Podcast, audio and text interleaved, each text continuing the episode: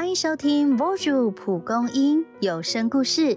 许多人惧怕老，担心身体的退化会使生活渐渐失去乐趣，因而想方设法消磨岁月的足迹。但你知道真正青春永驻的秘诀吗？一起来听永葆青春的四个秘诀。秘诀一：坦然面对，务实生活。一位国王在秋天走进御花园，看见满山都是金黄的银杏和火红的枫林，他不禁感叹：“嗯，好看极了。只可惜啊，终究要枯萎。最美的事物都不长久。”银杏和枫树却回答他：“陛下，与其恐惧冬天到来，倒不如在此刻尽情怒放。若能让您留下难忘的回忆，明日凋零又何妨呢？允许不太完美的自己存在，唯有如此，我们才能充实过好每一天，绽放生命的光彩。”这比外在伪装的青春重要多了。秘诀二：忘记背后，努力面前。小猪的奶奶非常疼爱儿孙。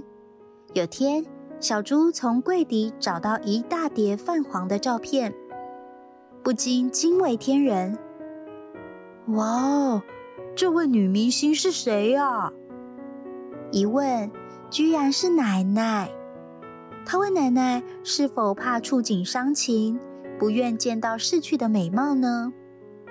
奶奶笑了：“哦，不是的，我把照片收起来，只是因为比起回顾往事，我更爱看你们一天天长大。无论是自尊心或自卑感、失落感。”和孤寂、空虚，都源自过去和现在的对比。但从前既已过去，无论好坏都不再重要。愚人总是追逐青春的尾巴不放，唯有聪明人懂得归零计算，展望未来，才能真正保持年轻。秘诀三：偿还亏欠，了结以往。